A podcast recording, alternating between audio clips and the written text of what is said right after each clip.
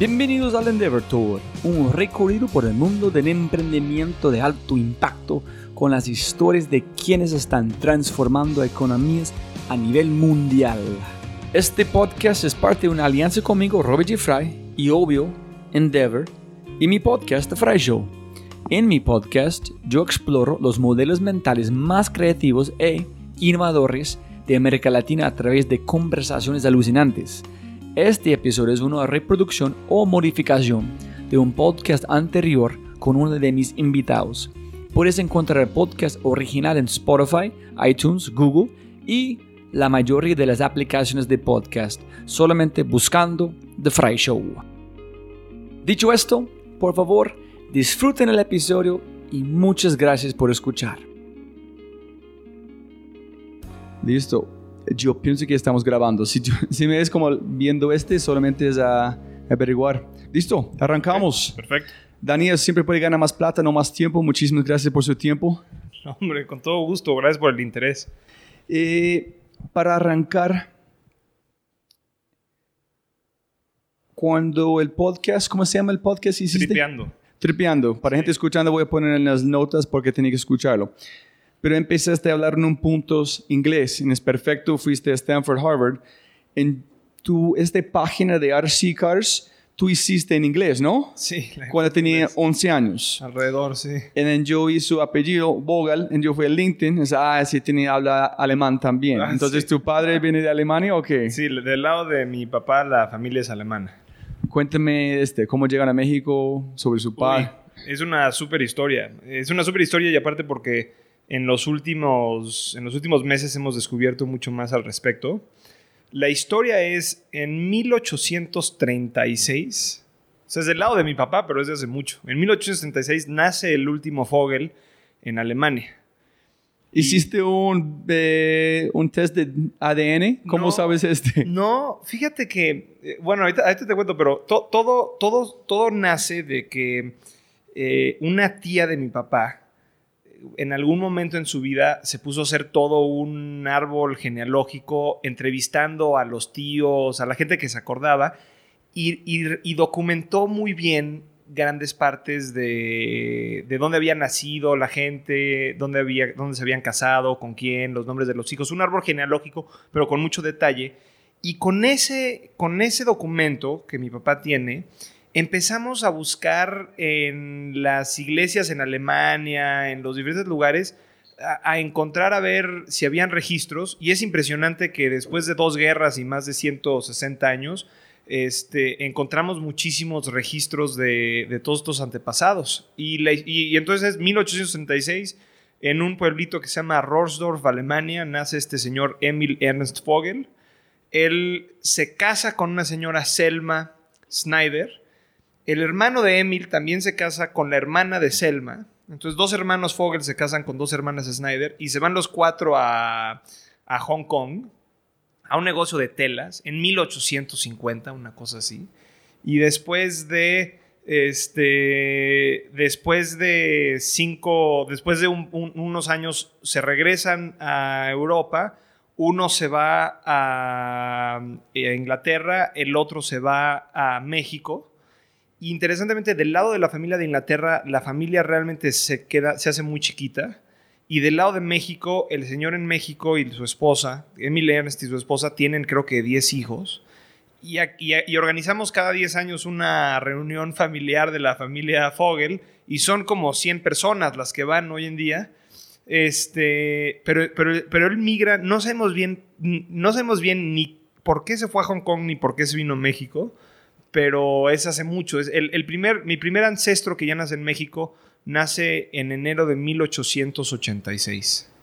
¿En serio? 1886, 100 años antes de que yo naciera. Entonces, ¿dónde aprendiste alemán? Yo pensé que su, su padre fue como, llegó como cuando era niño, no sabía que fue hace, hace cuánto tiempo. No, yo creo que esa es la parte más interesante de la historia, que es que por alguna razón la cultura alemana se quedó muy, este, fue, como que siempre parte de todas estas familias, cada generación.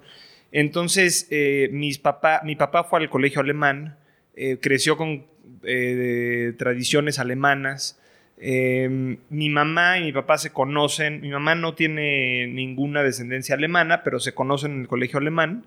Mi mamá de casualidad estuvo en el colegio alemán y mis papás son, como dicen, high school sweethearts. Y mi mamá y mi papá hablan este, muy bien alemán. Y ahora yo estoy casada con una niña, bueno, con una señora alemana. Este, ¿Vos? Sí, ya, entonces ahora todo está full circle. Pero es interesante porque estábamos viendo y de mi abuelo, este, todos los nietos de mi abuelo, o sea, yo y todos mis primos, este, todos fuimos al colegio alemán. Y luego de mi papá, yo no tengo hijos todavía, pero mis hermanos ya tienen hijos. De mi papá, todos sus nietos también van al colegio alemán. Entonces, como que siempre esta cultura alemana, por alguna razón, se quedó, como que penetró en nuestra familia y nunca se fue, ¿no? y no hay una oveja negra que diga, no, no voy a hablar alemán, francés o... Sí, sí, de o sea, si ves de, los, de, la generación arriba de mi papá, definitivamente. Hay gente que, que, dijo, bueno, y hay gente que luego se mudó a algunas partes de México en donde pues, no había colegios alemán, etcétera, entonces se fue diluyendo más la, la, la, la tradición o la cultura alemana, pero, pero o sea, eh, mi esposa eh, que ella es alemana, nunca había vivido en México, yo la conocí cuando estaba en Boston y nos vinimos a vivir a México juntos. Y ella me decía, qué rara es tu familia, todo el mundo habla alemán, todo el mundo en, en, Navidad escuchan canciones este, en alemán. Em, es, es, una cosa muy extraña. O sea, ella como diciendo, oye, soy alemana, me estoy viviendo en México, todo va a ser muy diferente y luego llega y este comemos una, o sea, las recetas que hace mi mamá todavía de Navidad de galletas son recetas de, alemanas de los 1800 y mi esposa dice, ¿por qué? Este, entonces sí es una cosa medio extraña, pero, pero ha, sido parte importante de mi, de mi cultura. Entonces cuando llega a esta reunión, la gente dice, oye, ¿qué onda? O dicen, Ana wunderschönen Tag. Exacto, Guten Morgen. bueno, pues ya que... Y, ahora, y luego me pasa bien porque mis suegros, este, mi, mi, suegra no le gusta mucho hablar inglés y no habla español, entonces cuando, cuando tengo oportunidad de estar con ella, pues nos comunicamos en, en alemán y, y, ha sido también una buena oportunidad para mejorar mi alemán. Chévere. Qué historia tan, que es tan metido. Yo pensé, no, si él habla alemán, su padre tiene que ha llegado cuando tenía como 15, 11 años, no, como en las... No, mi papá nació en México y habla bien alemán, y así su papá nació en México y también y, el abuelo de mi papá nació en México y hablaba perfecto alemán. ¿Y inglés con, en el mismo colegio o qué? O sea, yo, yo de chiquito fui al colegio alemán aquí en México em, y en el colegio alemán en alrededor de quinto año de primaria empiezan a enseñarte inglés. Y entonces ahí fue cuando empecé a hablar inglés Luego yo este, me cambié al colegio americano en la Ciudad de México y ahí ya era todo en inglés. Mi nivel de inglés era muy malo en ese entonces. Ah, The American ¿cómo se? Foundation. Eso sí, ok.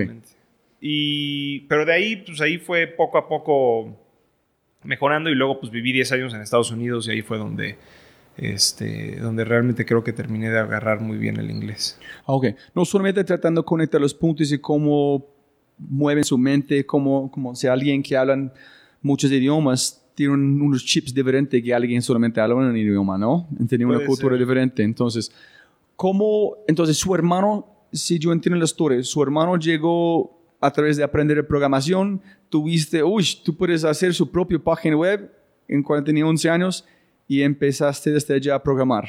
Sí, o sea, mi hermano, yo nací en 1986. Mi hermano se fue a estudiar la carrera en 1997, cuando yo tenía 11 años. ¿Cuántos, años, cuántos hermanos tienes? yo tengo tres hermanos. Ok. Tengo dos hermanos grandes y una hermana chica. Ok. Y cuando mi hermano grande regresó en Navidad de 1997, me acuerdo perfecto, teníamos una compact, una de esas desktops que ponen así, y obviamente ya teníamos internet en la casa. Eh, y, me acuerdo que me enseñó su página. Y no, yo no entendía el concepto de cómo se generaban las páginas de internet. Y me gustaban mucho las computadoras y mi hermano me enseñó, o sea, muy rápido me dijo, es simplemente, es como un idioma que le hablas a la computadora para que la computadora lo procese y te pueda escupir de regreso algo diferente. Y la página que había diseñado mi hermano era muy simple, este, pero ahí empezó todo. Ver este proceso de que yo podía instruirle algo a una máquina para que luego tuviera una experiencia de regreso hacia cualquier persona en cualquier parte del mundo mediante una página de internet, fue lo que eh, fue nuevo, era una cosa nueva, no era una cosa que nunca había visto, o sea, era e, e, el, internet estaba empezando. El, pues, Netscape creo que el, Netscape Moment es 1995, entonces dos años después pero pues el Internet era todavía muy poco, o sea, había una penetración chiquita todavía de Internet. Sí, 95 fue la de User Interface, el Andreessen momento, ¿no? El Andreessen moment, exacto.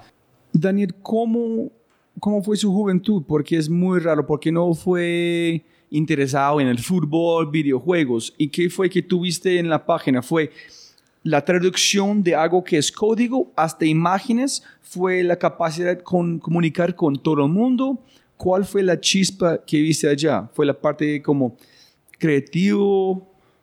Yo te diría, mira, de, muy chiquito, nunca fui, me gustaban mucho los deportes eh, atléticos como correr y brincar, que era lo que te hacían hacer en el colegio de chiquito.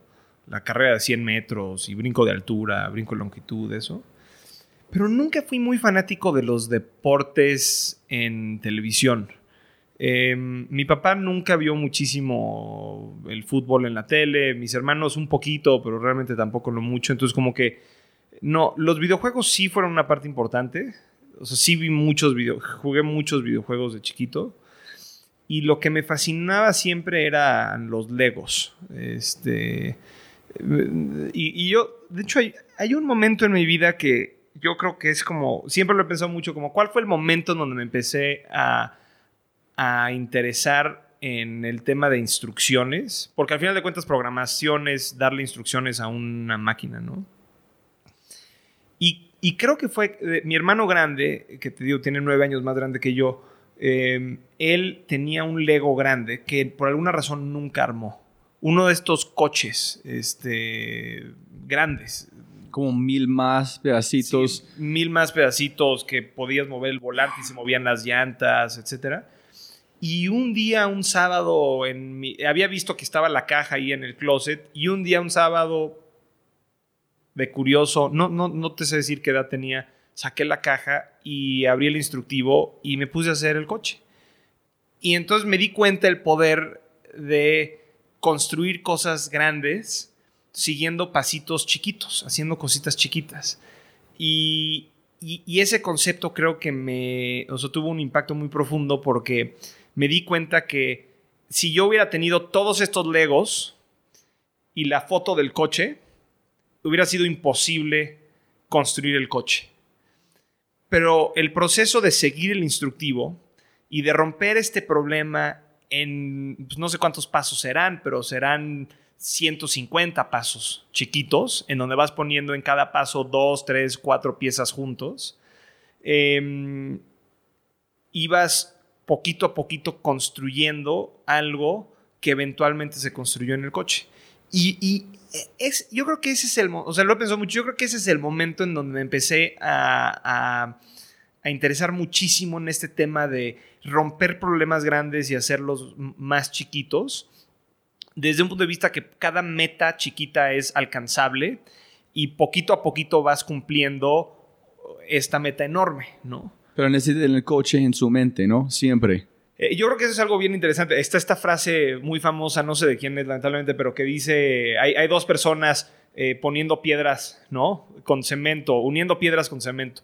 Le preguntas a uno que qué está haciendo y te dice, pues estoy poniendo piedras con cemento. Y le, estás y le preguntas al otro qué estás haciendo y te dice, estoy construyendo una catedral. Eh, y lo importante que es eh, para el bienestar de esa persona saber que está construyendo una catedral, porque si no el trabajo de estar poniendo una piedra con cemento junto a otras piedras, pues es muy monótono, tal vez aburrido, mientras que la persona que está, que, que está poniendo estas piedras pensando que está construyendo esta catedral, tiene esto en mente, ¿no? Entonces es un, es un motivador, es, es una fuente de motivación muy importante. Y y estoy, o sea, 100% de acuerdo. Si yo hubiera simplemente tenido las 200 instrucciones y, las, y, no tenía una idea de qué estuviera construyendo, creo que hubiera sido muy difícil acabar el proyecto. Pero era esta idea de que, ok, tengo esta idea y vamos a hacer cachito cachito que me llegó. Y entonces yo creo que em, cuando... O sea, como un niño de, de 11 años eh, con muchas ideas, cuando veo la página, de, el, el, poder aprender a hablar el idioma que poquito a poquito podrías ir este, aprendiendo para poder construir algo, se me hacía muy interesante. Entonces, tuviste la, el, coche, que fue la página, la parte visual, en el de los pedacitos, que fue el código que hizo este. Es la misma cosa. Es, yo creo que es lo mismo. Y, y, hasta hoy en día, cuando pienso mucho en, por ejemplo, lo que estamos haciendo en Bitso, creo que es lo mismo. O sea, tenemos una, una ambición enorme como empresa de lo que queremos hacer. Pero si yo le digo a toda la empresa, oigan, este, pues ah, vamos a hacer esto, nadie va a saber ni. nadie va a saber qué es. Entonces, es el problema de tener esta visión grande y luego partirla en una serie de pasos más chiquitas. Digo, con la ayuda de obviamente todo el equipo, porque todo el equipo es importante para eso. Y luego tener pues los tasks de cada día, ¿no? Que por ejemplo, esta entrevista puede ser una de esas cositas, porque tú dices, bueno, me, me, agradecías ahorita el tiempo, pero yo te agradecía a ti el interés, porque creo que nos beneficiamos mucho de gente oyendo la historia y, estar y, y, que le dé curiosidad este tema de las criptomonedas que luego entramos a eso, pero, em, pero es parte de esta visión, es parte de educar a la gente, es parte de incitar esta, eh, esta curiosidad en la gente y, el afán de que la gente pueda aprender más. Entonces, todo, todo la, misión grande es una serie de pasitos chiquitos que vas dando poco a poco yo quiero hacer, eh, volvemos a la RC Cars, pero yo quiero hacer un salto directamente a cripto en un sentido. Es, por favor expliquen a la gente que no conocen quién es Satoshi, quién es. Y yo sé, hay mucha teoría de esta cosa, pero conectando puntos con el Lego, ¿qué piensas que fue la visión de él en el momento? Y con Lego, esta persona, ¿cómo piensas que funciona Lego? La persona, listo, yo quiero, vamos a vender un coche, van a parecer como este. Él empieza a armar las piezas para llegar al final o el final en empezar a diseñar al revés. En cómo fue con Satoshi, pensando grande o construyendo pedacito pedacito en el final. Wow, mire que yo he hecho. Sí. Es una muy buena pregunta y la verdad es difícil de contestarla porque para la gente que, no, que está escuchando esto y no lo sabe, Satoshi Nakamoto es la persona que inventa Bitcoin, el concepto de Bitcoin y el concepto del blockchain pero nadie sabe quién es. Es una ni su nombre real ni, nada, nombre real ni nada. Es un seudónimo y fue la persona que empezó todo este movimiento y en algún momento desaparece del, del pues de la fase del aparece del mundo desaparece del mundo digital, ¿no? Y hay muchas especulaciones de que quiénes son y quién puede ser y quién puede ser y hay mucha gente que ha dicho que ellos son Satoshi Nakamoto y etcétera, pero realmente nadie tiene un alto grado de certidumbre de que realmente son o no Satoshi. Em, y, y, el tema de tratar, o sea, y, y al final del día, si tú ves el la manera en la que Satoshi Nakamoto da a conocer al mundo su creación es escribe un white paper, que son ocho hojas, y yo creo que ahí es una de las mejores maneras de entender pues qué era lo que, cómo, estaba pensando Satoshi Nakamoto en este tema. Y, y básicamente el título es Bitcoin, an Electronic Peer-to-Peer Cash System, ¿no? Entonces, eh, o sea, si agarramos simplemente el título como una indicación, lo que querían hacer era una manera de hacer un sistema de transmisión de valor completamente digital. Y, que no tuviera una entidad centralizada. Pero este fue blockchain y Bitcoin al mismo tiempo. Es blockchain y Bitcoin al mismo tiempo. O sea, el nombre del protocolo de la invención es Bitcoin eh, pero en, ese, en esas ocho páginas, Satoshi Nakamoto describe el proceso de los bloques, de, tener esta, esta como cadena de bloques. ¿no? Y Daniel, muy rápido, eh, entrar allá. Es, tengo un amigo que es un fanático de blockchain allá en Colombia, trabajó en Colombia, fue a Colombia para estudiar todo. En él, su visión, el poder de blockchain, no de cripto, es por toda la gente, por ejemplo, desplazados en Colombia a través de violencia que no tiene identificación, no sé, con blockchain por eliminar todo este. Nadie va a perder dónde viene su tierra, nada, porque todo es basado en este blockchain. Cuando Satoshi en este white paper, él están hablando sobre la parte social en este, en el blog, pero solamente fue dirigido 100% a cripto y transacciones de economía, ¿o no? Sí, o sea, sí, yo- otra vez, difícil pensar o saber qué otras cosas se imaginaba. Y sabemos que él en el futuro habló de otros tipos de casos de uso de la tecnología, pero muy, este, muy, muy poquito, porque realmente era muy temprano. Y, y la idea era simplemente transferir estos tokens digitales de valor que, que por mucha parte del tiempo donde Satoshi estuvo visible no, tenían, no tuvieron ni valor, ¿no? Pero lo que sí es cierto es que ah, no es un concepto nuevo. Hay un muy buen libro que se llama Digital Gold de un tipo que se llama Nathaniel Popper que habla de la de, de- de, pues, cómo nace Bitcoin y realmente hay- hubieron muchos intentos de lograr esto antes de Bitcoin, muchos, muchos, muchos ¿De lograr qué? de lograr un, un- un sistema de transferencias de valor entre personas que no dependieran de una entidad central que sea el juez de esas transacciones. Antes del white paper. Antes del white paper. Solamente la frustración de la economía, cómo funciona desde el bancos, cómo manejando. Eh, o sea, simplemente había, más, no sé si frustración, simplemente había académicos, criptógrafos, que estaban tratando de solucionar este problema. Ok. Y, que, y que tuvieron intentos que fueron muy buenos, pero que no, realmente no solucionaban todos los problemas. Pero si tú ves también el white paper, el white paper hace referencia a diferentes otros trabajos y toma varios conceptos de, otras tra- de otros trabajos previos para esta invención. Lo que nadie había hecho antes de Satoshi Nakamoto era ponerlos juntos de esta forma y sí hay innovación nueva que trae Satoshi Nakamoto, pero, pero es el trabajo de otras personas también y él lo reconoce o, o quien sea que sea Satoshi Nakamoto, si es una persona, un grupo de personas, lo reconoce en el white paper, ¿no? O sea, Entonces el white paper es como las instrucciones de Lego. correcto. Aquí es la imagen, aquí es toda la gente que han armado los pedacitos, pero aquí es como puedes poner todo junto para... Correcto. Wow. Entonces ahora, la pregunta grande es, si Satoshi Nakamoto era una persona que estaba viendo la foto del coche y agarró las piezas de diferentes personas, o si es una persona que vio cinco piezas de otras personas y dijo, uy, si las pongo de esta manera, puedo construir el coche. Sí, esa es mi pregunta. De, de acuerdo, y yo creo que, digo, va a ser muy difícil saberlo porque pues no sabemos quién es Satoshi Nakamoto y hay un, hay- digo, no sé si algún día lo vamos a saber, pero, pero no, no, o sea, de, por lo menos de todo lo que yo he leído, eh, no hay una indicación clara de que, de que haya sido una o la otra. Y en, en qué pena para mi ignorancia con No, este no. tema en los white papers. Debería leerlo antes de llegar, pero aquí es mi motivación para... La razón que, qué pena, escogí a vos es... Blockchain y, y cripto es tan... Es como, un- es como hablar de medicina en un sentido. Es, es, Claro. es, es tan profundo 100%.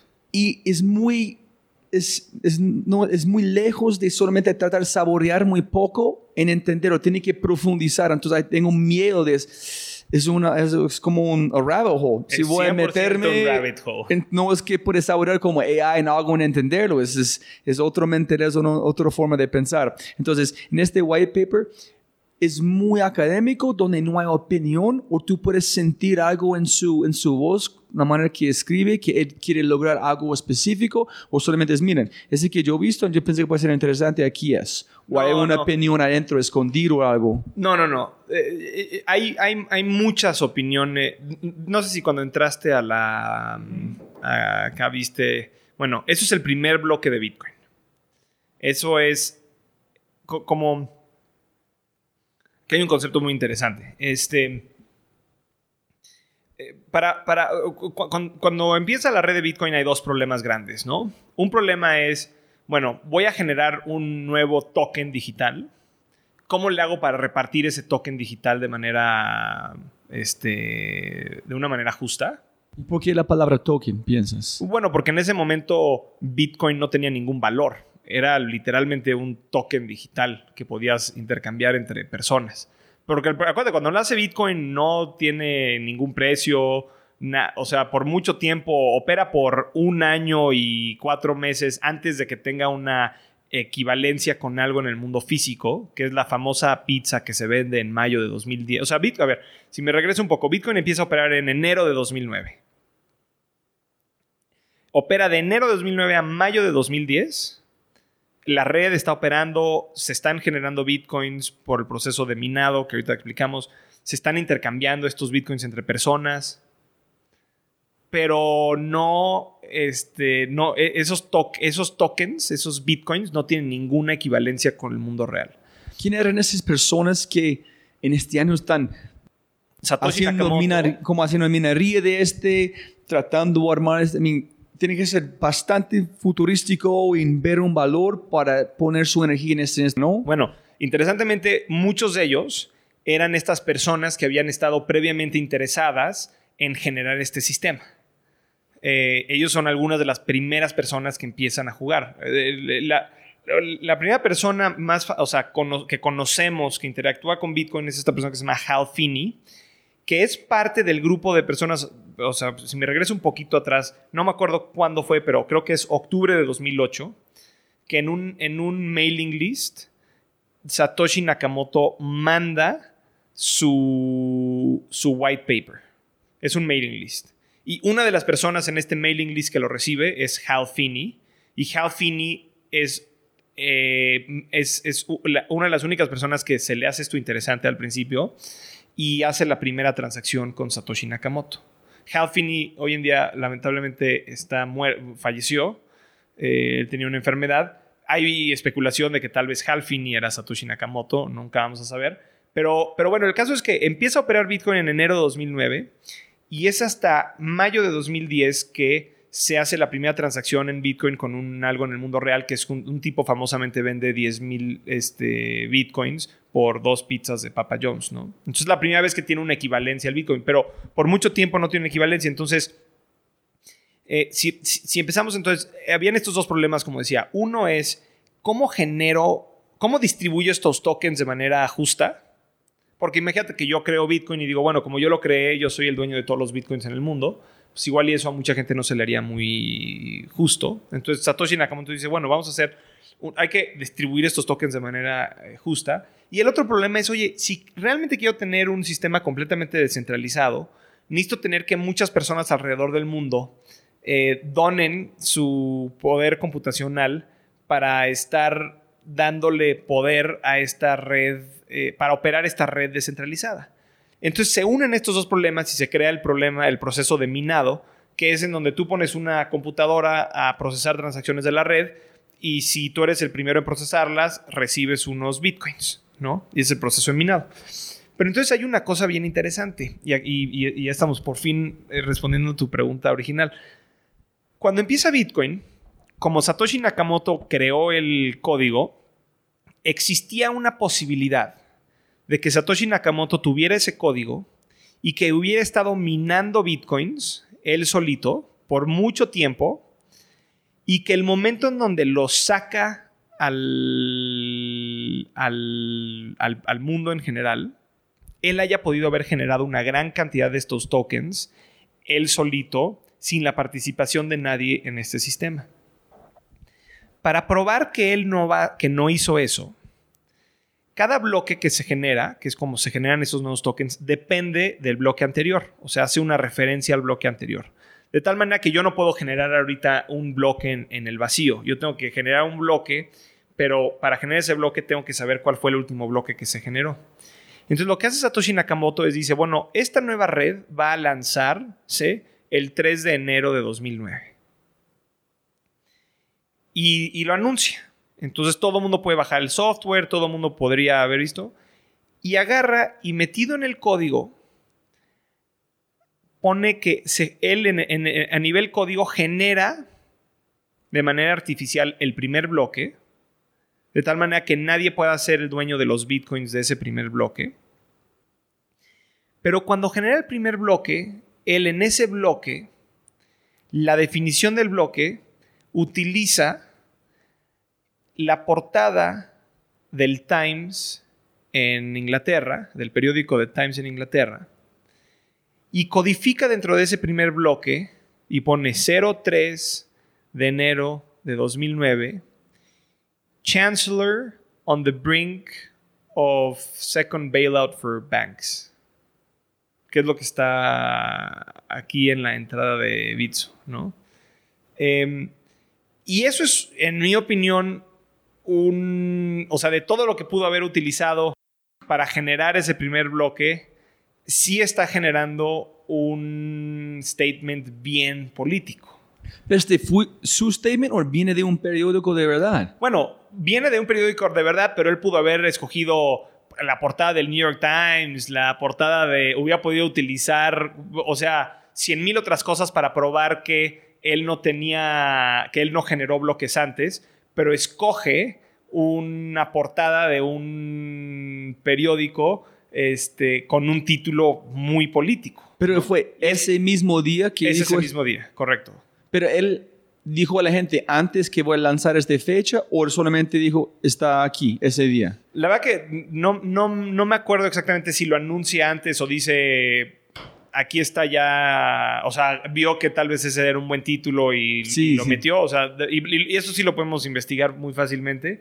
Este, pero de todas maneras la red de Bitcoin lanza con ese mensaje, que sí es un mensaje bien político, ¿no? Porque estamos en una recesión en donde el dinero de los taxpayers está este, siendo usado para rescatar estos bancos que se han portado de manera completamente inética o poco ética eh, y es, es, un tema, ¿no? O sea, tienes una recesión global en donde muchísima gente eh, está muy, muy afectada. Digo, también algunos bancos y lo que sea, pero se usó el dinero de mucha gente también para rescatar estas instituciones, que igual y si no las rescatábamos era peor para el mundo, no sé, pero de todas maneras es el, es el hecho de estar utilizando, o sea, de estar bailing out bancos. Eh, que se portaron de manera poco ética, ¿no? Que creo que es un, un, un, statement muy duro para lanzar una nueva manera de pensar en cómo se puede transferir el valor a nivel internacional. No sé si ustedes hay información sobre este, pero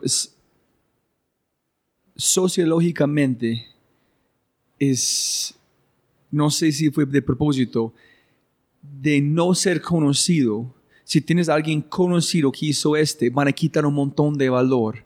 En ser anónimo, en ser un mito, en el poder de storytelling, Joseph Campbell, de, de, de 300 mil años de nuestra ADN, de tener algo que no es real, en poner valor en algo que nadie sabe es real o es real, es, no sé si este visionario de él, que si yo puedo conocer algo en una forma religiosa, de un nivel de cultura que no existe, pero real, la gente no sabe que es real o no, ese es valor para algo que nadie puede ser dueño. Pero si yo soy un hombre, la gente puede identificar, van a quitar todo el valor. Entonces yo voy a construir un mito y con el software algo que es, nosotros dos cosas al mismo tiempo. Es unos y ceros y es algo que es cultura.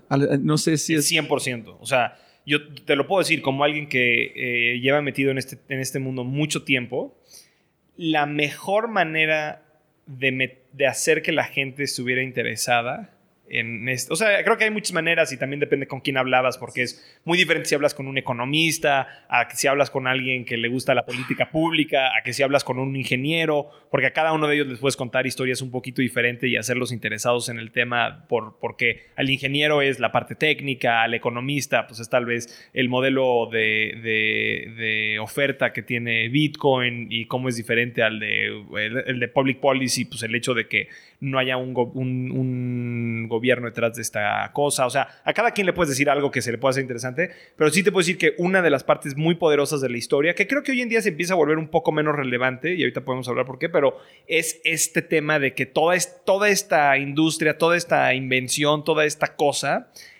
viene de alguien que desapareció y que tiene muchísimo valor ahí metido en bitcoins que minó y que nunca se han movido, ¿no? Y hay muchísima especulación de quién es, de que si es un grupo de personas, de que si es Google, de que si es el gobierno de Estados Unidos, de que si fue un genio, de que si fue este eh, Hal Finney que te digo que falleció. Mucha especulación, pero es súper, eh, no sé si la palabra es morboso o curioso, pero sí hay un tema de religión muy interesante. O sea, eh, hay mucha gente que hoy en día tú todavía lo ves en los foros online, los ves platicando en convenciones, etcétera, en donde Satoshi Nakamoto es un dios. Digo, y, no, y, nosotros, eh, nosotros, no, o sea, no, eh, somos parte de esta sala se llama el Nakamoto Room, ¿no? En honor a Satoshi Nakamoto. En como tú dijiste, en la frente de su oficina tiene scripture. El- si tú hablas de cómo el código es scripture, tú tienes su scripture en la pared. Exactamente. O sea, como una iglesia de, de white de Satoshi en un sentido. eh, 100%. Y lo ves, está el, el Church of Satoshi, está el Nakamoto Institute, está Satoshi Labs, está, o sea, es parte bien importante de, de toda esta industria, ¿no? Y creo que, creo que la industria ha crecido más y más y más y hay ahora nuevas personas que empiezan a entrar a esta industria y no necesariamente están, eh, no necesariamente entran a la industria o al tema de criptomonedas por la, por la historia de Satoshi Nakamoto, pero sí te puedo decir que fue una de las cosas muy importantes para eh, tener la primera ola de crecimiento importante. Y la última pregunta posiblemente a este tema es, antes de todas las referencias que hizo Nakamoto con las personas que trabajando antes, esas personas están trabajando en este, pasaron el reto, cómo sacar la plata en convertido digital de una forma, cómo hacer que es algo open para todos cuando no... ¿Cuál fue el propósito de estas personas? Pensando en el futuro en los bancos, que ese es no sostenible, pensando que es el reto, que cómo podemos, es como la, no sé, una adivinanza. ¿Cuál fue la razón que tú piensas que todo Sí, nació? eh, eh, yo, a mí me gusta mucho usar la analogía del internet. Este, yo creo que mm, cuando, cuando tú ves, hay, una, hay un libro que estoy leyendo ahorita que se llama este, Where, Where the Wizards Don't Sleep, que habla de la creación del internet. Y es una historia bien interesante porque no- en el mundo de cripto hemos utilizado mucho la analogía con el internet para lo que puede ser eh, Bitcoin, pero, pero realmente cuando te pones a leer la historia del Internet te das cuenta que hay muchas más similitudes de las que, de las que a veces contamos como industria. Em, pero una de las cosas que yo creo que es central en estas dos tecnologías es que eh, desde muy temprano eh, en ambas tecnologías, en el Internet y en cripto, hay una alta gama de especulación de para qué se podría utilizar esto. Y hay este tema en donde a veces pensamos que vamos a llegar a, eso hoy y que realmente toma muchísimo más tiempo. O sea, si tú ves, por ejemplo, la gente que habla de. La, la gente que empieza a desarrollar los protocolos de TCP/IP en 1970, 1960, hablan de transmisión de video por Internet. Y eso no fue posible hasta 2010, una cosa así. Bueno, 2005 tal vez con, con, con YouTube, ¿no? Eh, o sea, necesitamos, pasaron 40 años entre que alguien dijo el Internet va a funcionar y va a reemplazar la televisión. Imagínate, en 1960 había muchísima gente que no tenía ni televisión en sus casas. Y, y, y ya desde ahí había gente que decía la televisión va a ser reemplazada por el Internet. Y hoy en día yo en mi casa tengo un aparato de televisión pero no está conectado a nada más que al Internet. Ahí veo las noticias, ahí veo las películas, ahí veo YouTube, ahí veo lo que sea, ¿no? Eh, pero, pero, faltó, pero tardó muchísimo tiempo. Y, y, y estas son las cosas que nosotros cuando hablamos del tema de, este, eh, de, Bitcoin, pues sí, que creemos que, que cripto y blockchain va a ser buenísimo para un sinfín de cosas, pero no hoy y tal vez no mañana, es seguir construyendo esto, mejorar la tecnología, mejorar la infraestructura alrededor del mundo, etcétera, que es lo que le va a dar mucho valor a esta tecnología. Y habrán muchos ganadores y habrán muchos perdedores, pero lo importante es construir la tecnología porque creemos que puede ser muy buena, especialmente países como México, ¿no? Donde tienes altos problemas de, de inclusión financiera, tienes altos problemas de acceso a servicios este, financieros, tienes problemas geográficos donde el 20% de la población vive en el 80% del país, eh, en comunidades muy dispersas. Entonces, ¿cómo, ¿cómo, logras darle acceso a, esos, a, esa, a, ese 20%? ¿no? Pues no puede ser con el modelo tradicional de bancos, ¿no? Tienes que pensarte algo completamente diferente. Y, y, y yo creo que y yo creo que toda esta gente que se involucra, nosotros, eh, nosotros incluidos, ve un potencial grande en la tecnología, piensa que es un cambio de paradigma en cómo puede funcionar el dinero, la, la transmisión de valor, la con lo, que tú decías, el, el record keeping de, de, los bienes y cómo se transmiten estos bienes. tengo un, muy buen amigo que lamentablemente su papá falleció eh, el año pasado y me estaba contando de los problemas que tienen que, o que han tenido con escrituras que han salido de y que, están em, notariadas por, por notarios que dicen que otras personas son dueños de ciertas cosas que su papá era dueño y que llegan con los jueces y tienen las dos, tienen dos notarios que los dos en dos puntos diferentes dijeron que esa tierra era de alguien más. Y, y, este tipo dice, ¿cómo? O sea, es imposible esto. ¿Cómo puede ser que en 2019 estemos teniendo un caso porque estas cosas todavía se hacen en papel, no hay récords este, centralizados o se perdieron mágicamente, o sea, como que es una locura, ¿no? Y vives en un mundo donde todas estas cosas son posibles, pero hay que hacer un cambio grande, porque la tecnología tal vez está aquí, pero los procesos todavía no. Eh, la tecnología es poco entendida, la tecnología tiene sus retos todavía, hay que hacerla mucho más fácil, hay que asegurarnos que la gente entienda las implicaciones de tener o perder o mover una llave privada o sea, de la misma manera que si hoy en día te doy un, cheque de este, 100 mil dólares, pues lo cuidas con todo, ¿no? o sea, si tienes ese cheque, lo vas a cuidar con todo hasta que aseguras que puedes hacer el cashing de ese cheque.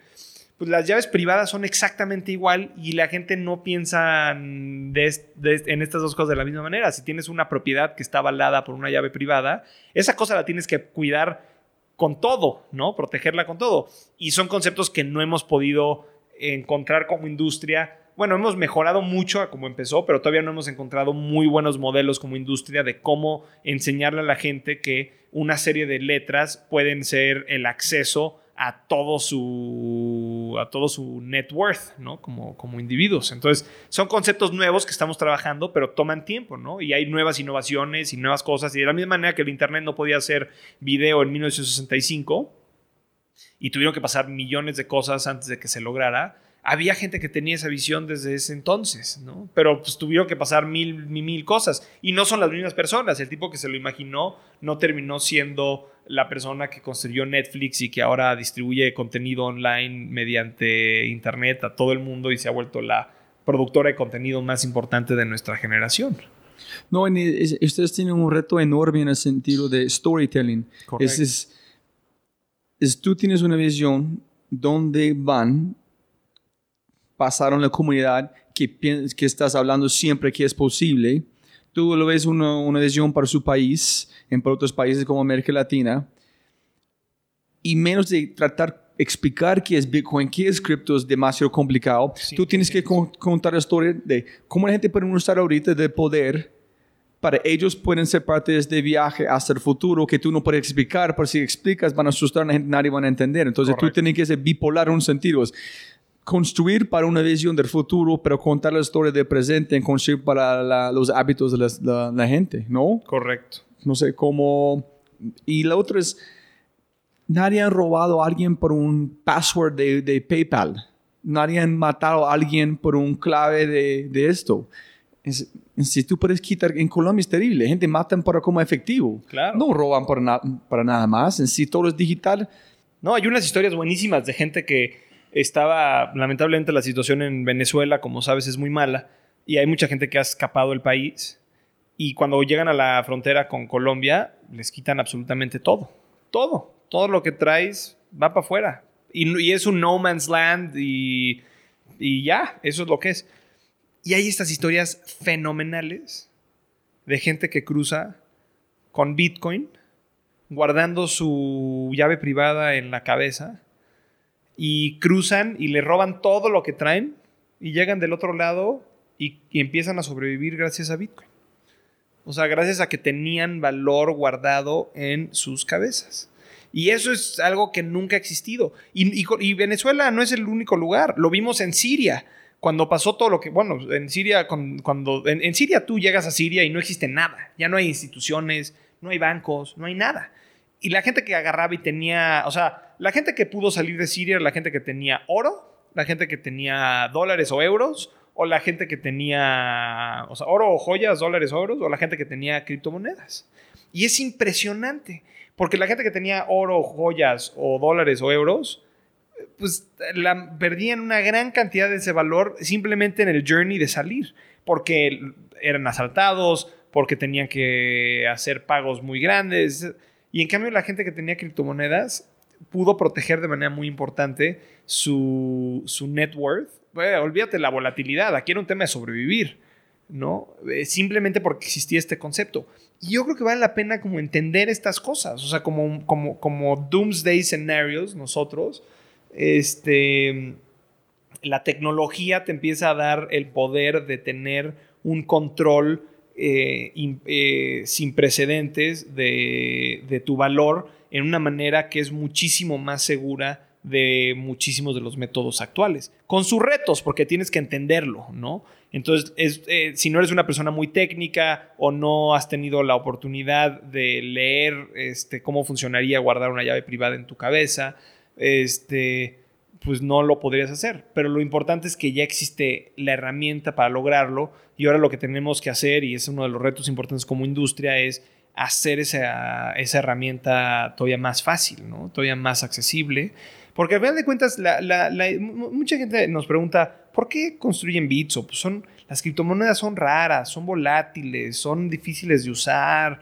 Este, lamentablemente en el mundo de en el mundo de, pues de, blog, de, cripto en general han habido muchos fraudes, han habido muchos inversionistas que han sido defraudados. Entonces, como que em, a veces es, es, complicado, ¿no? Y la gente lo ve de fuera y te dice, ¿por qué estás haciendo esto?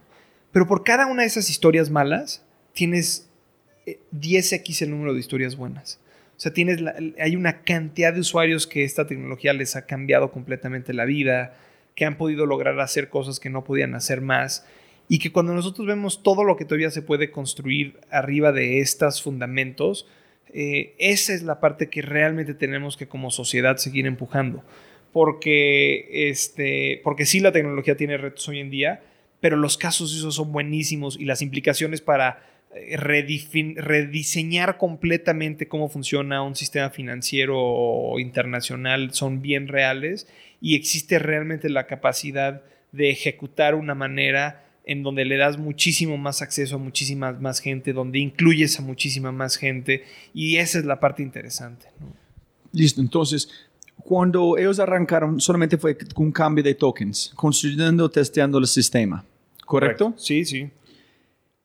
Pero tiene que poner un valor, cuando se pone un valor tiene que basar en algo. En ese fue como en el dólar, ¿no? Mm, sí, pero como si la gente, si de este token vale, este cripto, este punto vale este cantidad de plata, es, ¿viene de dónde? entonces, ¿dónde me voy? La idea es empezar a usarlo basado en algo que existe hoy, hasta el punto que tiene masa crítica, y entonces tú puedes eliminar que estás basado porque ya es una cultura que la plata no es real en el primer lugar. Es como basar en algo imaginario. Y es como el token igual cuando tiene masa crítica, en todo el mundo está usando un masa crítica y dicen, ese es el valor, no necesitan depender de algo más porque ya es su propia cosa o estoy muy perdido. Sí, es, es, una súper pregunta y es una de las cosas que em, a mucha gente le, la, confunde porque el dinero, el, el, dinero como lo conocemos hoy en día, este, es algo que los estudiantes del dinero conocen como el dinero fiduciario. Fiduciario significa que depende de la confianza. Si hoy en día yo te doy un billete de un dólar y, tú, y te pregunto qué vale esto, pues me dices un dólar. Y, si te pregunto por qué vale esto un dólar, ¿qué me dices? alguien más dijo, en el sí, eh, He crecido con este concepto de que el dólar es un dólar porque pues, me dijeron que es un dólar y vale un dólar. y hay una equivalencia con esto. Eh, era, era cierto que en el pasado podías tal vez canjear ese dólar por oro o por algo más, pero pues hoy en día, si tú vas al, al, Fed y dices, oye, quiero mi dólar y entregas tu billete de un dólar, pues te regresan tal vez dos, cuatro quarters o te regresan el mismo dólar. Este, el, dólar es un concepto, ¿no? Em, y, y, entonces cuando, cuando piensas en, en Bitcoin como simplemente este, dinero fiduciario, pues no, no lo es, porque depende de la confianza de quién, pues no hay ninguna confianza, no hay nadie detrás de esta cosa, ¿no? Pero lo que es interesante es, si yo te digo, por ejemplo, a ver, eh, convierte ahorita todo tu, todo tu dinero, vamos ahorita y vamos a convertirlo en plátanos. ¿Te gustaría hacer eso? Obvio no. ¿Por qué no? Porque van a como perder en tiempo, tengo que usar de una, si no puedes venderlo para más que ellos estén invirtiendo, no, nadie quiere, no puede comprar un carro, no puede comprar de agua, agüita ¿Y- para y- vos, ¿Y qué pasa si, y qué pasa con tu, con tu, mis plátanos, con tus plátanos en un mes? chao. Sí, se pudrieron todos, ¿no? Ya no, ya no tienen esas, esas propiedades que tal vez hoy en día por la cual alguien te compraría un plátano, este, pues en un mes ya nadie te las quería comprar porque ya no tienen esa propiedad, ya no, ya no están, ya están podridos, ¿no? Es- Esta fue la, la analogía de la persona que hizo Priceline. Es que cada vez que la línea sale, esta silla, antes es como una fruta. Claro. Cuando ya, ya perdiste todo. Ya perdí todo. Y en cambio, si yo te digo, como, oye, a ver, este, o, o te digo, bueno, está bien, te doy la opción, no lo conviertas en plátano. Te dejo con- convertirlo en plátano o en oro. ¿En qué, en qué lo convertirías? Hermano, oro. Pues sí, ¿no? no, no. ¿Y por qué? Porque una, una de las cosas es que el oro mantiene su propiedad. Sí. El oro hoy y en, en 100 días, se va- o sea, un lingote de oro se va a ver completamente igual, ¿no? Entonces, el oro tiene ciertas propiedades que un plátano no tiene y es una de las razones por la que hay gente que le gusta invertir en oro y hay nadie, o yo no conozco a nadie, que esté invirtiendo en plátanos. Digo, habrá gente que invierte en la manufactura de plátanos, en el transporte de plátanos, pero nadie dice voy a comprar este 10 mil dólares de plátanos y esperar que suban de precio en un mes, mientras que hay, sí hay gente que hace eso con oro. Y esto es porque el oro tiene estos, estos tiene propiedades intrínsecas, ¿no? Y el Bitcoin de la misma manera tiene estas propiedades intrínsecas. O sea, hay ciertas cosas alrededor de Bitcoin que le hacen tener valor.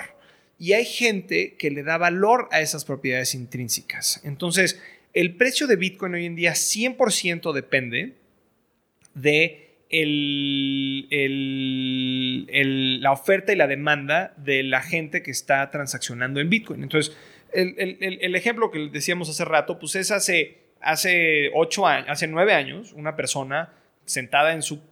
había minado bitcoins y bitcoins y estaba platicando de bitcoins con gente en el ciberespacio, en un foro, y dijo, le, intercambio 10 mil bitcoins a quien sea que me mande dos pizzas. Y pues un tipo agarra y le manda dos pizzas y el tipo paga con 10 mil bitcoins. Y es la primera transacción que conocemos de Bitcoin. No, sabemos si hubieron antes, pero...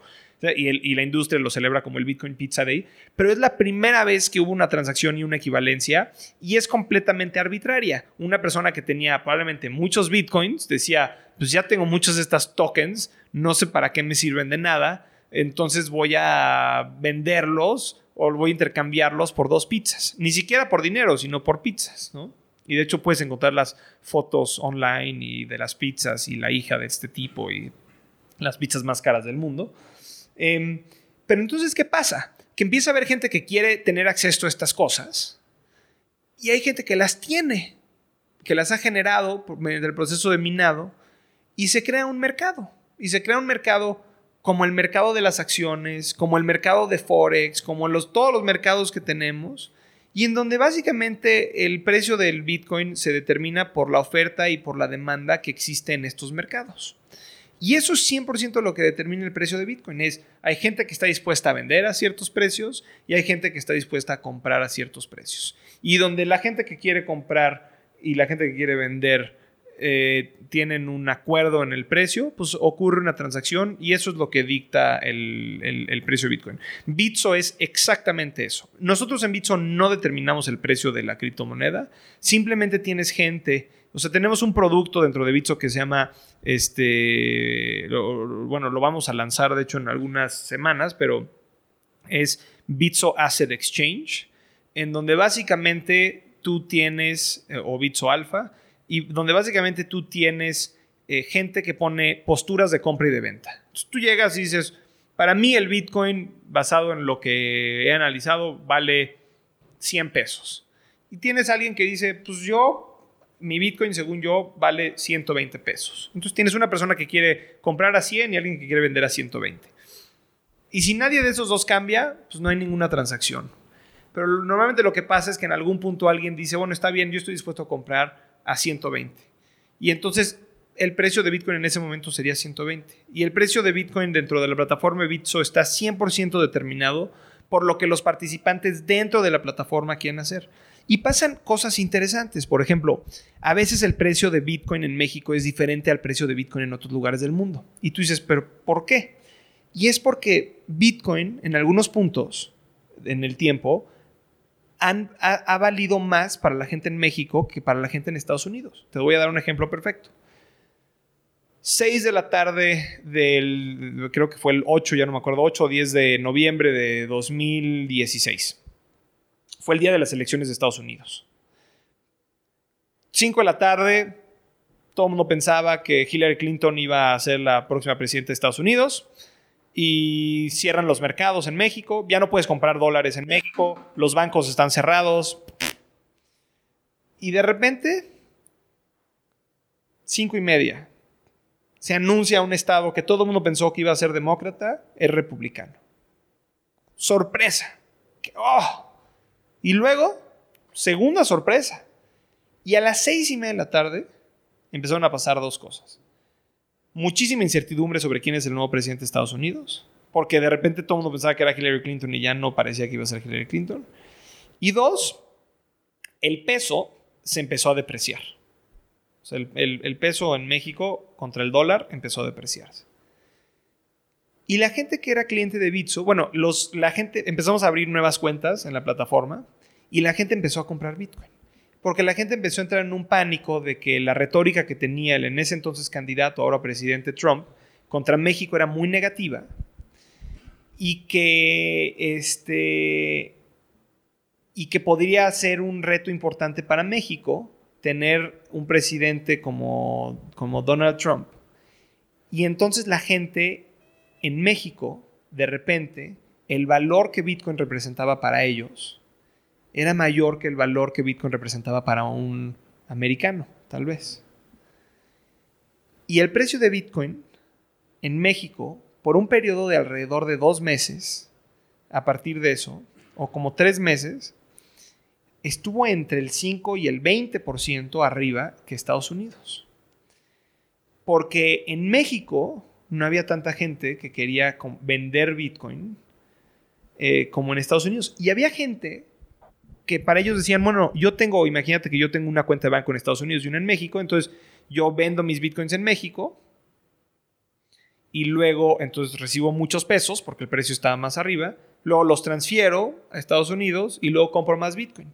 Y hubo gente que se empezó a dedicar a eso a circular y hacer arbitraje, así, y se empezaron a estabilizar más y más los brazos. Es como un double money trader. Es como un double money trader, exactamente. Primero en como digital, y después convertirlo en un peso, y después hacer como un money trading normal. El peso vale este, yo pensé en dos meses van a subir, entonces voy a venderlo por este, ¿entiendes? Correcto.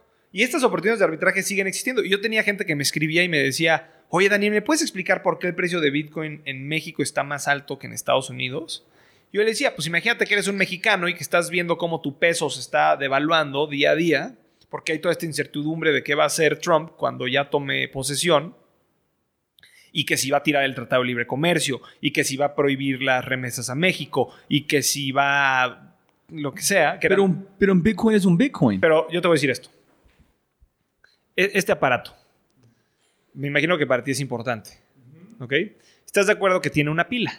Estamos hablando del, para la gente que está escuchando, estamos hablando del aparato que, con el que estamos grabando. Tienen una pila, ¿estás de acuerdo? Dos. Ok, dos pilas.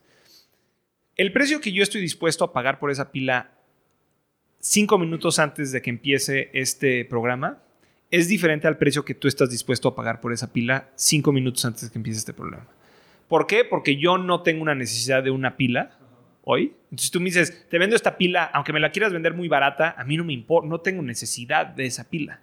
En cambio, tú tienes necesidad de esa pila. Y si te la doy, si te la vendo tal vez al doble de lo que compra en el mercado, pues tienes solo cinco minutos, no tienes muchísimas opciones para ir a buscar quién más te vende una pila. Tal vez estarías dispuesto a pagar más. Entonces, aunque la pila es una pila, tú estarías dispuesto a pagar más por esa pila que yo, por la circunstancia en la que tú estás. ¿Estás de acuerdo? Sí, sí. Y Bitcoin es exactamente lo mismo. Tenías mexicanos que están en una circunstancia en donde no podían necesariamente comprar Bitcoin en, el extranjero porque era muy costoso, porque mandar tu dinero al extranjero es muy costoso. Entonces, si solo querías, imagínate que solo querías convertir mil pesos, que para mucha gente mil pesos es muchísimo dinero. Mil pesos son alrededor de 50 dólares. Entonces, imagínate que alguien quería comprar solo 50 dólares. Pues sí, lo podía comprar en el extranjero, pero mandar un wire transfer al extranjero te cobra 40 dólares. Entonces ibas a perder el 80% de tu transacción simplemente mandándolo al extranjero. Es que lo que hablabas del precio de Priceline, del precio del asiento. El precio es un asiento, pero ya que despega el avión, ese asiento no vale nada. Pero el Bitcoin siempre va a depender de algo de plata real no sé cómo que es real. Ese es donde me voy. Bueno, es, que yo pensé es plata. Bitcoin es plata, pero no es plata. Es que Entonces, no. Tenía que comprarlo con plata para comprar plata. yo pensé la idea es eliminar la plata por el Bitcoin puede sostener solo donde no tengas una referencia que el valor del el market cap es como 76 billones algo no sé cómo hoy con poco más pero sí ¿cuánto es poco? Creo que ahorita estamos como en 10 y medio billón. Ok. Si estás allá. Eh, no, no, no 10. 100. 100 eh, mil millones de dólares. Sí. Yo pensé la idea con Bitcoin es quitar este para no depender de, de ser este vale en, plata, dólares. pero es que todo, todo es un tema de conceptos. Sí, ese es como están. No, entonces, bueno, ok. Entonces, si, si, si, tú me preguntas hoy en día, oye, ¿cuánto vale un Bitcoin? Y yo te respondo, pues un Bitcoin vale un Bitcoin. Pues sí, un Bitcoin 100% es un Bitcoin. Pero, pero tú me dices, pero eso, what does that mean for me? ¿Qué, ¿Qué significa eso para ti? ¿Qué significa eso para una persona que nunca ha visto un Bitcoin? Ellos dicen, oye, dime cuánto en pesos o en cuánto en dólares me vale. No, pero yo quiero que el Ferrari vale este cantidad de Bitcoin en la Honda. Ok, yo sé, es de tema. Ok, listo. 100%. Entonces, y esta es una de las críticas muy grandes a Bitcoin. Porque cuando tú ves el dinero, el dinero tiene que tener varias propiedades. Una de las propiedades es, un, es una unidad de cuenta es un unit of account. Entonces, ¿eso qué significa? Que, pues, que exactamente es exactamente lo que tú estás diciendo. Es que el, el, el, Ferrari cuesta un Bitcoin y cuesta un Bitcoin hoy y cuesta un Bitcoin en un mes. Y digo, tal vez igual y cambia, pero no cambia sustancialmente, ¿no? Un Ferrari cuesta, pues no sé, algún modelo costará 400 mil dólares, ¿no? Y, y, una de las críticas grandes de Bitcoin es que en el, como sigue siendo muy volátil contra el mundo real, entonces, fluctúa mucho su precio. Entonces, si hoy en día un, Ferrari son, digamos, 25 bitcoins o lo que sea, este, bueno, no, si estamos diciendo que son 400 mil dólares y está ahorita, está, estamos a punto de llegar a, a 10 mil dólares por un bitcoin, entonces ponte que serán 45 bitcoins. Este, pero eso hace un mes donde Bitcoin estaba, o hace dos meses donde Bitcoin estaba más barato, pues hubieran sido 90 Bitcoins. Entonces, uno de los retos grandes de Bitcoin es eh, su volatilidad contra el mundo real.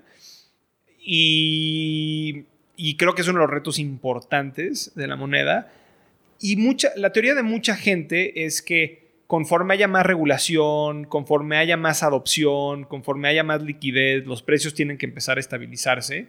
Y hemos visto periodos de mucha estabilidad para Bitcoin, pero no, pero no, o sea, hoy en día sigue siendo muy volátil esta cosa, ¿no? Entonces no ha podido volverse un unit of account. Ahora, definitivamente hay mucha gente que dice, en el futuro, claro que va a ser el unit of account. O sea, va a ser completamente universal y vamos a utilizar esto como para, intercambiar. Esa es la idea, ¿sí? Eh, para mucha gente, definitivamente. ¿Para vos?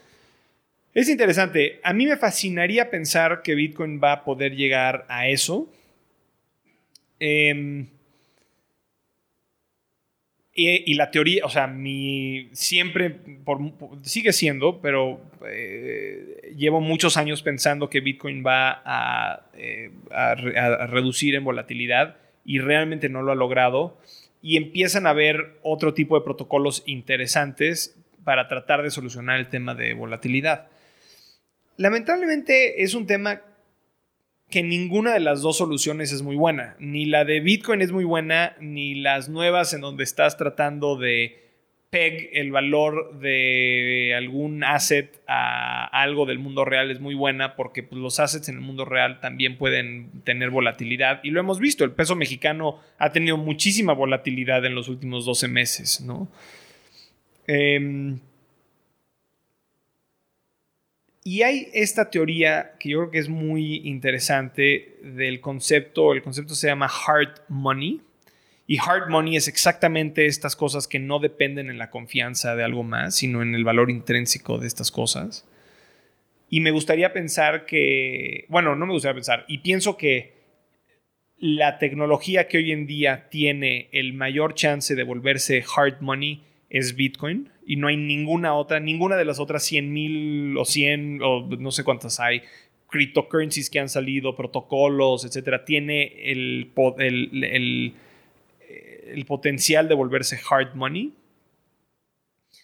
Pero, em, pero creo que todavía nos falta mucho tiempo. Y la última pregunta para matar este dictador es, tú me, imagino que tú eres un fan de Pump en Twitter. Pump Global. Ajá. Digo, me gusta, me gusta oír las cosas que dice, sí. Sí, este man es intenso. Y eso es porque me gusta. El man es... es, el, yo pregunté a él una vez, ¿tú eres un crypto fan, un Bitcoin fan o un blockchain fan? Y digo, Bitcoin, nada más. He's a Bitcoin maximalist. Sí. Y es, que yo vi de él es, es simple, es short the banks, you know, along the Bitcoin. Bitcoin es para reemplazar el banco o reemplazar la confianza.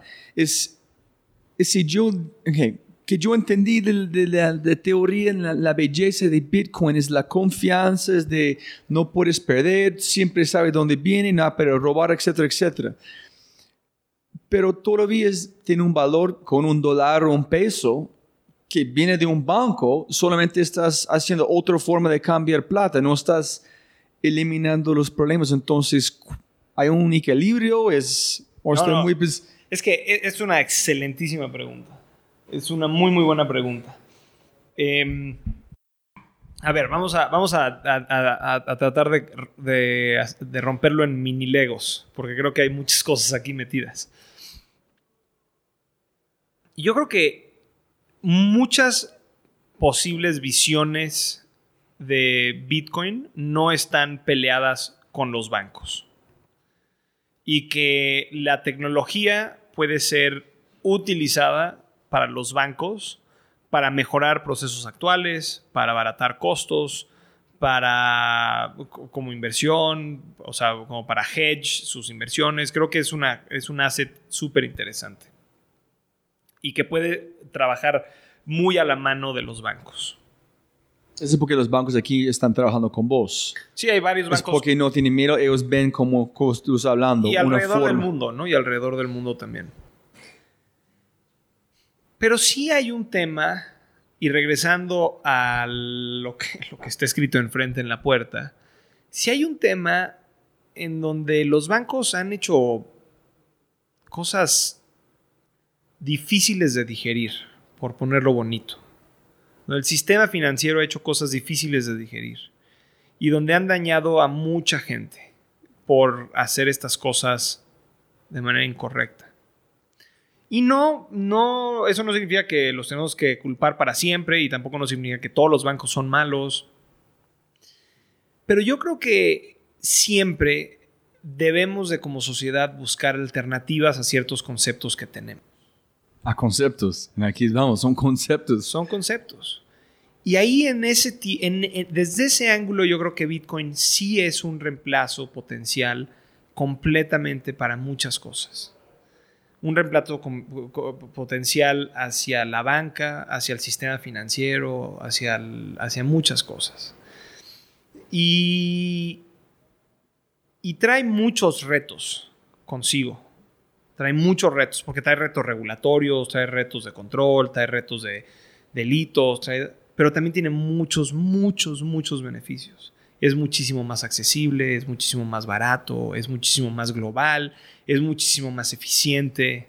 Este, no hay, no, no se puede censurar, que eso es, bien, es una cosa bien importante. Entonces, el... O sea, yo creo que el momento donde como humanidad dejemos de explorar diferentes y nuevos conceptos es en donde vamos a dejar de existir. Pero gracias, o sea, creo que creo que estamos muy lejos de eso. Pues tú ves las universidades, todo, todo, todo, lo que estamos avanzando para combatir todos estos nuevos conceptos desde global warming hasta este, enfermedades y 80 mil cosas eh, in between, ¿no? Y creo que el concepto del dinero es un concepto que a partir, a raíz de Bitcoin, más y más y más gente empieza a cuestionar. Porque empiezas a entender estos conceptos a los cuales tal vez nos hemos suscrito por mucho tiempo, pero los cuales tal vez no necesariamente hacen sentido.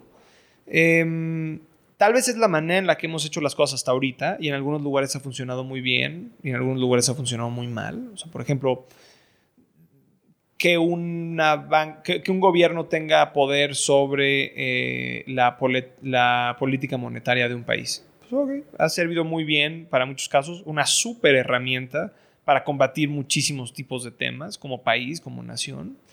Pero ¿qué pasa también en casos como Venezuela, donde ha sido, híjole, durísimo para la gente de ahí, ¿no? Casos como Argentina, donde la gente de mi edad ha visto su valor desaparecer tres veces porque la política monetaria del país pues, simplemente está haciendo locuras.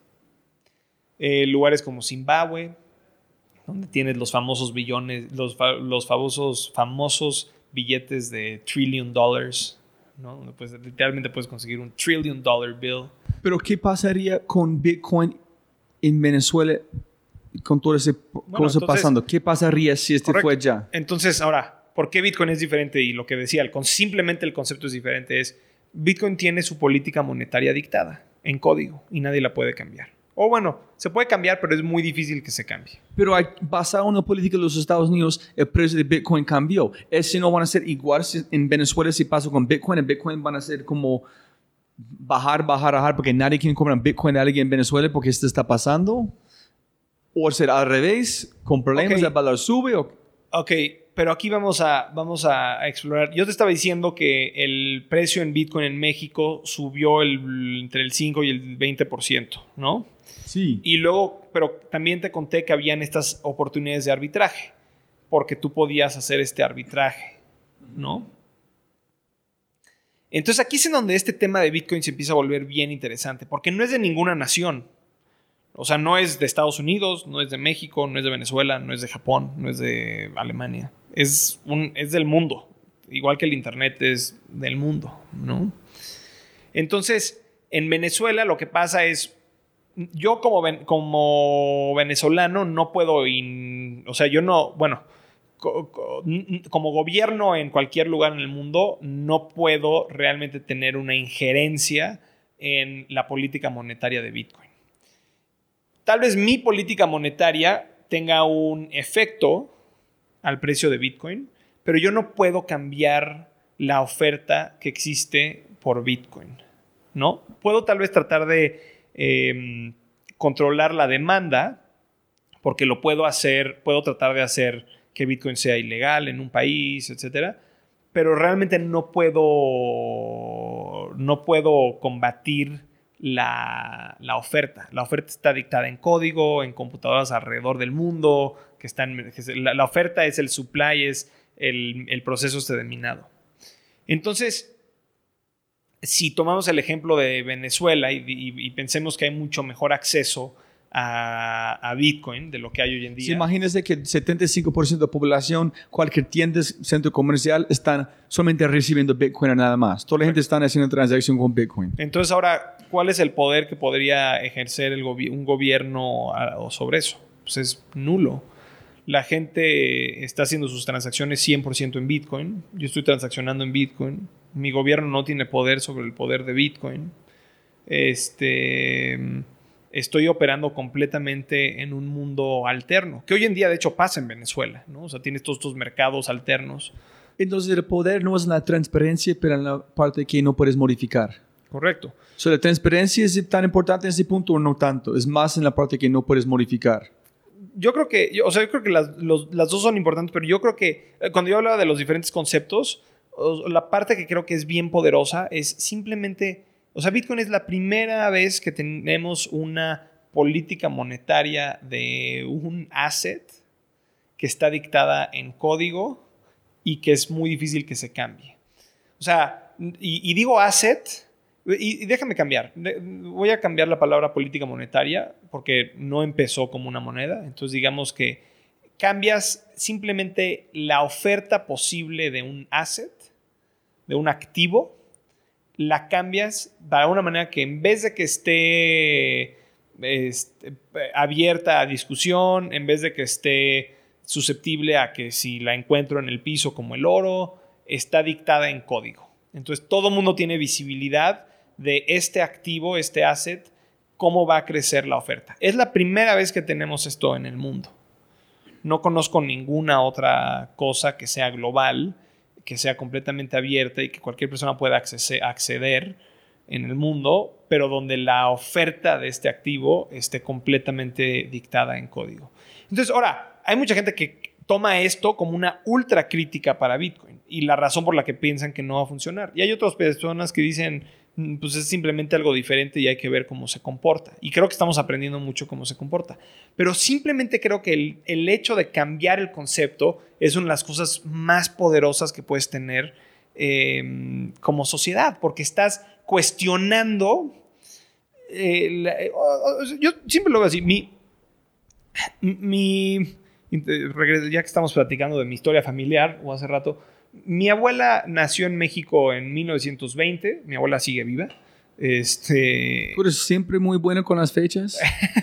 no, no tú, sé. Tú no, como, no olvidaste ninguna fecha. Tú estás pegando la pepa en cada uno. Me, acordé, me, batallé con la del día de las elecciones de Estados Unidos, pero el, este, mi, abuela nació el 20 de abril de 1920.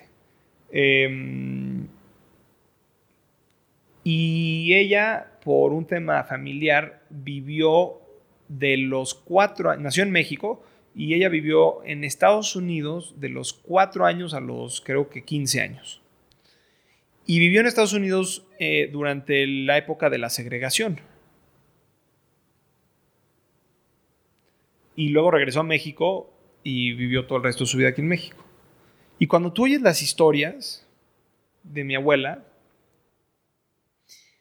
ella vivió en Estados Unidos en, un, en una época en donde el discurso público prohibiría hablar de temas como equidad entre la gente de color y la gente, entre comillas, blanca. Prohibía. Era prohibido el discurso público de un tema como ese. Impensable. Y no porque fuera impensable. Hoy en día tú ves y piensas en la segregación y lo ves como una locura que pasó y cómo pudo, qué idiotez y cómo pudo pasar esto. Y hoy en día, si lo veríamos hoy en día en el mundo, sería una aberración a cómo hemos progresado como sociedad pero una realidad del mundo que, que muy poquita gente cuestionaba en los 20. Mi abuela nunca lo cuestionó en los 20 porque fue indoctrinada de cierta manera en donde la gente de color tiene diferentes baños. La gente de color no puede entrar a los mismos restaurantes. La gente de color se siente en otro lugar en los camiones. Y así es como son las cosas. De la misma manera que cuando yo crecí me dijeron que el dinero lo controla el Banco Central y ellos deciden cómo se va a ver y quién va a ser la foto que está. A mí no me preguntaron qué foto quiero yo enfrente este, del último billete que salió. No sé de quién es esa decisión. Me imagino que hay un comité de personas. Pero a mí me dijeron así es. Y un día, em, yo tenía, no sé, ocho años, nueve años, y un día llegaron y me dijo mi papá, Dani, te voy a contar ves que tú puedes comprar un chicle con, un, con mil pesos, ¿sí? Bueno, pues ahora ya solo vas a tener que gastarte un peso para comprarte un chicle. ¿Cómo? ¿Eso significa que con mi moneda de mil pesos voy a, comprar, voy a poder comprar mil chicles? No. Eso significa que lo que antes eran mil pesos, ahora van a ser un peso. No sé si tú conoces esto, pero en los noventas en México le quitamos tres ceros al, al, peso. Este, lo que antes eran mil pesos se volvieron un nuevo peso y entonces teníamos los pesos y los nuevos pesos por un periodo de tiempo y luego los nuevos, ya cuando los viejos pesos los quitamos de circulación y ya no habían las monedas, ya no habían los billetes, ya le quitamos el, el nombre de nuevo peso de regreso a peso y hoy en día otra vez son pesos. Pero entonces pasamos de que de cortarle los pesos. Y eso que no sé, digo, se me hace una solución genial, pero pero es interesantísimo, ¿no? Que simplemente alguien llegó y dijo, "Ya, hay que quitarle tres ceros a todo." Y, olvidémonos de, eso y este y, si antes eran tres mil pesos por un dólar, ahora van a ser tres pesos por un dólar, ¿no? Em, y, por qué, pa? ¿Por qué le vamos a quitar? Pues, eh, la verdad que no te sé decir. Este, creo que es para hacerlo más fácil, creo que es para... Eh, pero, ¿y, quién decidió? Pues el banco, el banco Central es el que define esto. Ok, y ese fue el concepto que yo tuve. Y yo siempre pienso en este tema, o sea, de la misma manera que mi abuela nunca cuestionó el tema de la segregación, em, y gracias, eh, o sea, alguien en algún punto empezó a decir, esto es una tontería, y, la gente tiene que tener el derecho de voto, y la gente tiene que tener el derecho de utilizar los mismos, y no puede ser que tengan diferentes escuelas, y no puede ser que, o sea, esto es una locura, somos humanos todos, tenemos que eh, matar este concepto completamente y hay que cambiarlo pero esa gente pasó de, de ser gente que vivía al margen de lo que estaba aceptado por la sociedad y luego de alguna manera logró hacer un cambio importantísimo durante y hoy en día hasta hoy en día se siente todavía en muchos lugares los efectos de la segregación de los 20 estamos estamos llegando a 100 años bueno no eh, o sea bueno a 100 años de que mi abuela se fue pero o sea, tú sigues viendo que hay, hay efectos que, han, que siguen hasta hoy en día este, teniendo pesos, peso de la segregación que, se vivió en Estados Unidos. Y yo siempre, yo siempre pienso ese concepto de cuántas cosas hoy en día tomamos por hecho o las damos por hecho que nada más no hemos cuestionado y que tenemos que empezar a cuestionar y cambiar la manera en la que pensamos en estos conceptos. Y creo que desde, ese punto de vista, cripto y blockchain y Bitcoin es definitivamente una de esas. Y una de las cosas que eh, no hemos tocado en, la plática, pero que se anunció el martes, es una de las empresas más grandes del mundo. Facebook, ¿no? Facebook, con, con el reach de una tercera parte por lo menos de la población mundial acompañada de otras mega empresas como Spotify, como Uber, como Mastercard, como Visa, están uniéndose para crear una nueva criptomoneda. Y, eh, no es Bitcoin. Que no es Bitcoin, ¿no? Y, digo, hay, hay muchas maneras de cómo ver esto. Este, y creo que nos podríamos pasar otras cinco horas platicando de este tema. Pero creo que lo que es importantísimo es que es una ultra mega validación al tema de que tal vez en el mundo no deberíamos estar operando con estas monedas que se emiten de cierta manera, conforme ciertas reglas, que ha sido como venimos operando desde 1700 y tantos, cuando el, o no, 1600 y tantos, cuando el Banco de Inglaterra, cuando se crea el Banco Central en Inglaterra, pero que en la historia de la humanidad, o sea, para nosotros parece que es un concepto ya eh, completamente establecido, pero si lo ves como en la historia de la humanidad, la banca central es un concepto muy chiquito. Y yo creo que esa es la cosa más interesante de Facebook, que es, en mi opinión, una, o sea, de la, de la moneda, no de Facebook, de la moneda de Libra, porque hay más personas en la asociación, pero creo que es un, es una, es un intento de reemplazar el concepto de una moneda emitida por un banco central a una moneda emitida por un consorcio de industrias. Y tú podemos pensar que tiene temas de implicaciones, seguro va a tener muchas implicaciones regulatorias, va a tener unas, eh, hay muchas preguntas de privacidad, hay, eh, oye, queremos que un grupo de empresas privadas sea las dueñas del, dinero del mundo. Hay todos estos conceptos que, que, que tal vez pensar pero yo creo que una de las cosas más importantes es, tienes a unas de las empresas más importantes del mundo hoy en día entrando a esta tecnología, cuestionando el status quo y proponiendo una alternativa al dinero que antes de Bitcoin hubiera sido imposible pensar en esto. Y que, o sea, esto eh, es, Libra, que es la moneda que, que está saliendo, trae cientos de conceptos de, bueno, no sé si cientos, pero trae muchos conceptos de Bitcoin, ¿no? Este, y creo que es súper interesante ver esto. Y hablando de este tema que hablamos de que en los 20 era imposible que alguien se levantara y dijera, pues yo creo que la gente de color tiene que ser libre, tiene que poder votar, tiene que utilizar los mismos este, espacios físicos que todos los demás. Eso era impensable. Eh, yo te diría que hace 10 años, antes de que existiera Bitcoin, era impensable que alguien se levantara y dijera, hay que crear una nueva, una nueva moneda que se pueda utilizar completamente alrededor del mundo